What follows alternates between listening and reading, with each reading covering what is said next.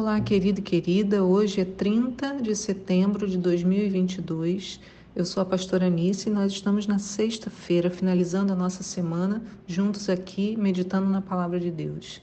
Os textos hoje estão em Joel 2, do 15 ao 27, Salmos 81 e Hebreus 6, do capítulo 6. Hebreus 6, do 13 ao 20. A pergunta de hoje é: e quem deve participar do momento de arrependimento e retorno a Deus?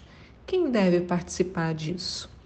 Né? Hoje é sexta-feira, como eu disse, estamos pertinho de celebrar o nosso Shabat. Começa hoje, sete e meia da noite, né? ao cair do dia. Começa o Shabat bíblico.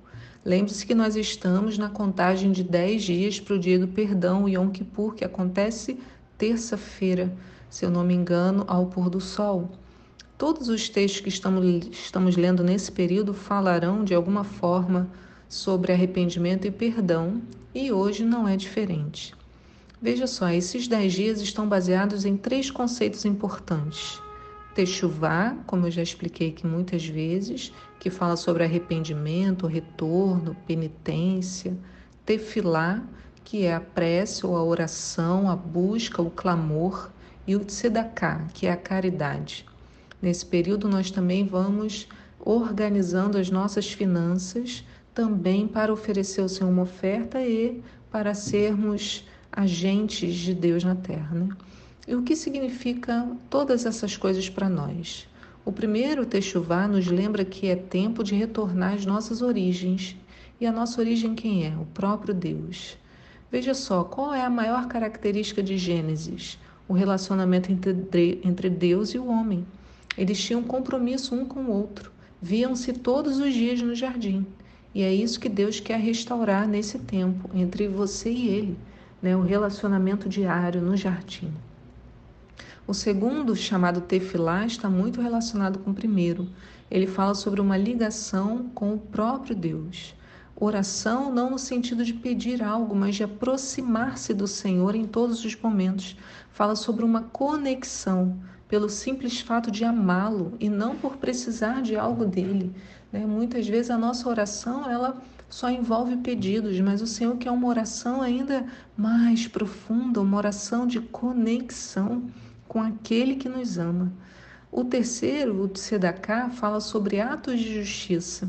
Então, ser grato a Deus faz com que eu também queira dar ao outro e assim praticando bem para aqueles que estão à minha volta, exerço na prática também a minha gratidão.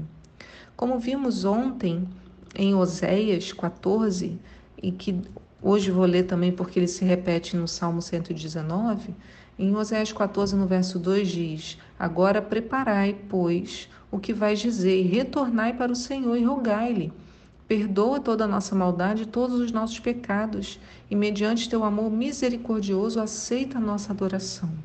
No verso 9 diz assim: Quem é sábio e tem entendimento? Todo aquele que considera a minha palavra. Quem tem discernimento e bom senso? Aqueles que se dedicam a compreender as minhas orientações. E aí a gente vai ver um rebatimento desse mesmo clamor no Salmo 119. No verso 107, ele diz assim: Estou extremamente aflito. Vivifica-me, Senhor, segundo a tua palavra.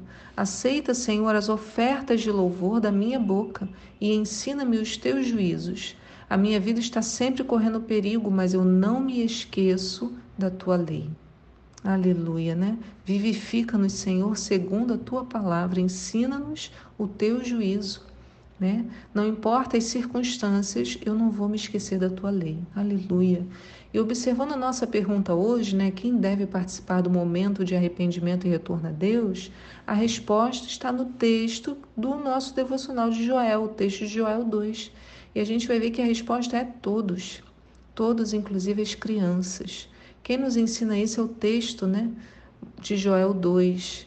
Primeiro, ele apresenta o dia do soar das trombetas, e nós vivemos isso no domingo passado. Joel 2 começa no verso 1 assim: Fazei soar o chofar, a trombeta por toda Sião, dai o alerta no meu santo monte. Tremam todos os habitantes da terra, porque o dia do Senhor vem e já está próximo, e será um dia de trevas e de escuridão, dia de nuvens densas e de absoluta falta de claridade, Por outro lado, assim como a luz da aurora surge e se estende pelos montes, um grande e poderoso exército vem se aproximando, como nunca antes se viu, nem jamais se verá nas gerações futuras. Então, o toque do chofar deveria nos fazer tremer, de temor mesmo, porque o dia do fim se aproxima e Deus quer despertar a nossa atenção. Né? Sabe quando você está atravessando uma rua super distraído e de repente um carro dá uma buzinada e você acorda, né, levando aquele susto? É a mesma coisa que o chofar faz conosco. Ele nos desperta de uma vida embotada, de uma paralisia. Não adianta estar na presença do Senhor como de costume, sem que o coração esteja em Deus de fato. Esse pode ser o nosso caso, pode ser o meu, pode ser o seu. Nos acostumamos a ficar na presença do Senhor, ainda que Ele nem mais esteja. Né? O hábito diz: não, o Senhor está aqui, e às vezes o Senhor nem está se movendo naquele lugar. Podemos estar envolvidos na igreja, mas com o coração totalmente distante do Pai. Você já deve ter passado por isso, né? Então o Senhor nos convoca, nos chama, nos atrai. Em Joel 2, ainda no verso 11, diz assim: Eis que o Senhor levanta sua voz à frente do seu exército. Como é imenso o seu exército! Como são poderosos os que obedecem ao seu comando! Como é tremendo o dia do Senhor! Como será terrível! Quem poderá suportá-lo? Contudo, agora diz o Senhor: Convertei-vos a mim de todo o coração, com jejum, lamento e pranto. Dilacerai o vosso coração e não as vossas vestes, como de costume. Retornai para com todo o vosso ser para o Senhor, vosso Elohim, Deus, porque ele é tardio em irar-se e magnânimo em misericórdia, compassivo, paciente, todo amor e capaz de arrepender-se e suspender a desgraça prevista, é possível que ele volte atrás e se arrependa, e ao passar ainda permita uma bênção sobre vós. Assim podereis fazer oferta de cereais e apresentar libações ao vosso Senhor, o vosso Elohim, Deus. Então, queridos, ouçam o apelo de Deus. É Ele que declara, é Ele que nos chama, né? diz que Ele levanta sua voz à frente do exército. Ele diz: Convertei-vos a mim de todo o coração, com jejum, lamento e pranto. Então não há nenhum lugar de conforto fora de Deus. É Ele quem diz para dilacerarmos os nossos corações diante dele. Permitimos que tantas outras coisas dilacerem nossas emoções, não é verdade? Porque o nosso coração não está sendo dele, completamente dele. Só Ele pode restaurar a dor, a angústia, o sofrimento. O amor dele não trai, não machuca, não inveja, não faz concessões. Ele, nos quer por inteiro, por completo. Ele tem ciúmes de nós, não nos compartilha com mais ninguém, ninguém, com mais nada. E faz, e ele faz esse apelo não apenas para nós como indivíduos, mas para nós como comunidade. É o que a continuidade do texto nos mostra. No verso 15 diz assim: Tocai, pois, o chofar, a trombeta em Sião, determinai um jejum geral, convocai uma assembléia solene, reuni todas as pessoas, consagrai a comunidade, ajuntai os anciãos e líderes do povo. Reuni todos os jovens, inclusive os meninos e as crianças que ainda mamam no peito. Saia o noivo e a noiva, isto é, os recém-casados, dos seus aposentos nupciais. Que os sacerdotes que ministrem diante do Senhor pranteiem entre o pórtico do templo e o altar, orando nestes termos. Então, todas as pessoas são convidadas: meninos, crianças que mamam no peito, jovens, até o noivo e a noiva saem da câmara, que eles saem até da lua de mel, por quê? Porque buscar o Senhor. É mais importante ainda do que isso né? Consagrai a comunidade, ele diz, né? Reunir todas as pessoas, consagrai a comunidade. Ele fala dos anciãos, ele fala dos líderes, ninguém fica de fora.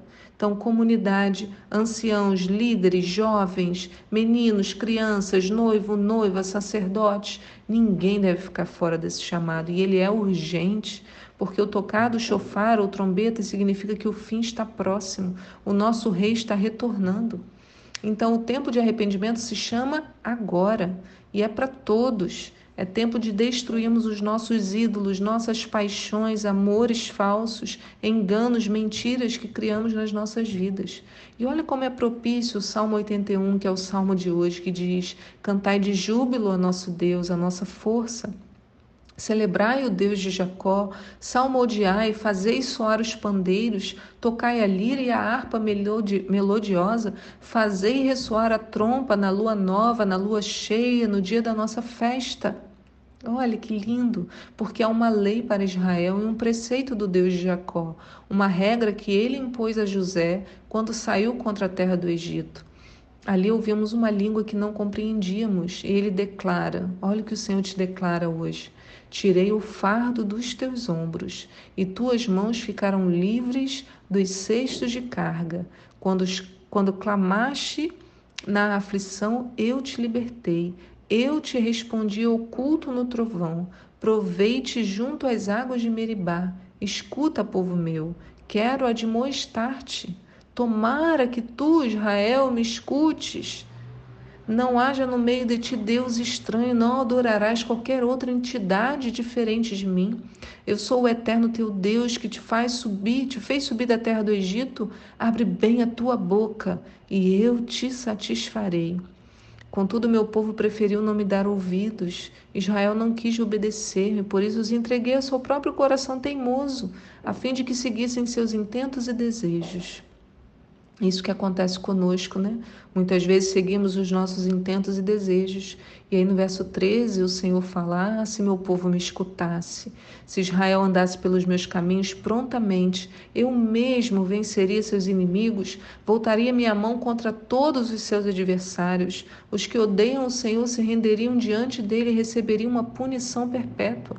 Então eu sustentaria Israel com o melhor trigo e com o mel retirado da rocha. Eu pessoalmente o satisfaria.